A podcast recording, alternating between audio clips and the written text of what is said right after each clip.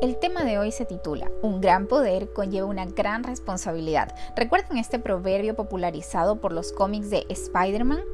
Aquí los superhéroes reciben ciertos poderes con una misión de salvar al mundo, el mundo de ficción de los cómics. Pues el tema de hoy se basa en Mateo 25:14, donde Jesús, a través de la parábola de los talentos, nos reafirma que todos tenemos un propósito, pero también los recursos o talentos para poder cumplirlo, en la medida de nuestras capacidades.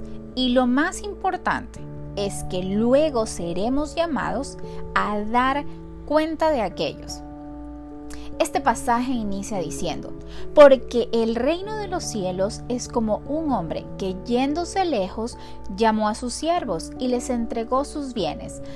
A uno dio cinco talentos y a otro dos y a otro uno, a cada uno conforme a su capacidad, y luego se fue lejos. Y el que había recibido cinco talentos fue y negoció con ellos y ganó otros cinco talentos. Asimismo, el que había recibido dos ganó también otros dos. Pero el que había recibido uno fue y cavó en la tierra y escondió el dinero de su señor. Después de mucho tiempo, vino el señor de aquellos siervos y arregló cuentas con ellos. Y llegando el día que ya le tocaba recibir las cuentas, aquel que había recibido los cinco talentos trajo otros cinco talentos diciendo, Señor, cinco talentos me entregaste, aquí tienes, he ganado otros cinco talentos sobre ellos. Y su señor le dijo, bien, buen siervo y fiel, sobre poco has sido fiel, sobre mucho te pondré. Entra en el gozo de tu señor. Llegando también el que había recibido dos talentos, dijo, Señor, dos talentos me entregaste, aquí tienes. He ganado otros dos talentos sobre ellos. Su señor le dijo, bien, buen siervo y fiel, sobre poco has sido fiel, sobre mucho te pondré. Entra en el gozo de tu señor. Pero llegando también el que había recibido un talento, dijo, Señor, te conocía que eres hombre duro, que ciegas donde no sembraste y recoges donde no esparciste, por lo cual tuve miedo y fui y escondí tu talento en la tierra. Aquí tienes lo que es tuyo. Respondiendo su señor le dijo, siervo malo y negligente, sabías que ciego donde no sembré y que recojo donde no esparcí. Por tanto, debías haber dado mi dinero a los banqueros y al venir yo hubiera recibido lo que es mío con los intereses.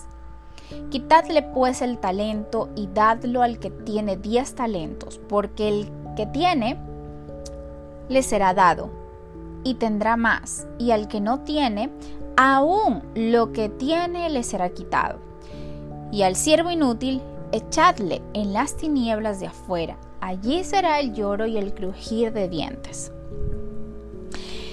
Como vemos, Jesús hace una analogía a un hombre que tuvo que irse de viaje, refiriéndose a sí mismo cuando estando aún en la tierra, Jesús dijo que se adelantaría a prepararnos moradas en la casa de su Padre, donde por cierto hay muchas. Y encomendó a sus discípulos la gran comisión, ir y predicar el Evangelio a todas las naciones y por generaciones ha sido transmitida a los nuevos cristianos para que sigamos llevando la buena noticia hasta su regreso junto al Padre y los ángeles. Es entonces donde cada uno de nosotros tendremos que presentarnos delante de su presencia conforme al talento o talentos que hayamos recibido. Siendo la ecuación así, a más talentos recibidos, nos demandarán más resultados y uno por uno seremos llamados. Para, aprender, para comprender con mayor profundidad lo redituable de nuestra misión, es importante tener noción del valor monetario del talento de la parábola. Este talento tenía un valor equivalente a 20 años de trabajo de una persona o a aproximadamente medio millón de dólares a la actualidad. Ahora surge una pregunta muy interesante. ¿Usted ya descubrió cuántos talentos posee? ¿O cuánto ha ganado con ellos para quien se los encomendó? Miremos lo que dice Pedro, primera de Pedro 4:11. Si alguno habla, hable conforme a la palabra de Dios. Si alguno ministra, ministre conforme a la virtud que Dios le suministra, para que en todas las cosas sea Dios glorificado por Jesús el Cristo, al cual es gloria e imperio para siempre jamás. Amén. En primera instancia, el valor de cada talento es elevadísimo.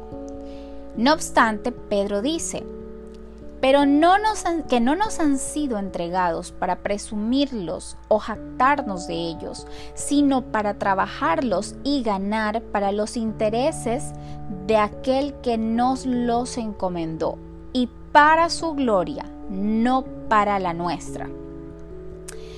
Es esta la hora donde escogemos si queremos ser reconocidos como siervos diligentes que duplicaron y quintuplicaron los talentos o como aquel siervo miedoso, negligente y perezoso, que prefirió ocultarlo por miedo. ¿Por miedo? ¿Ustedes creen? Simplemente buscó justificarse como muchos de nosotros hoy en día. Y en el día del juicio, también.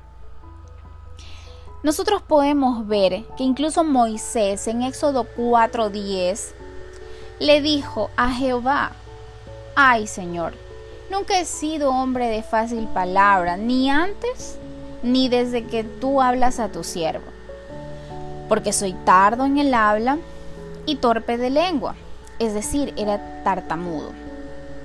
Pero ¿qué dijo Jehová Dios a Moisés?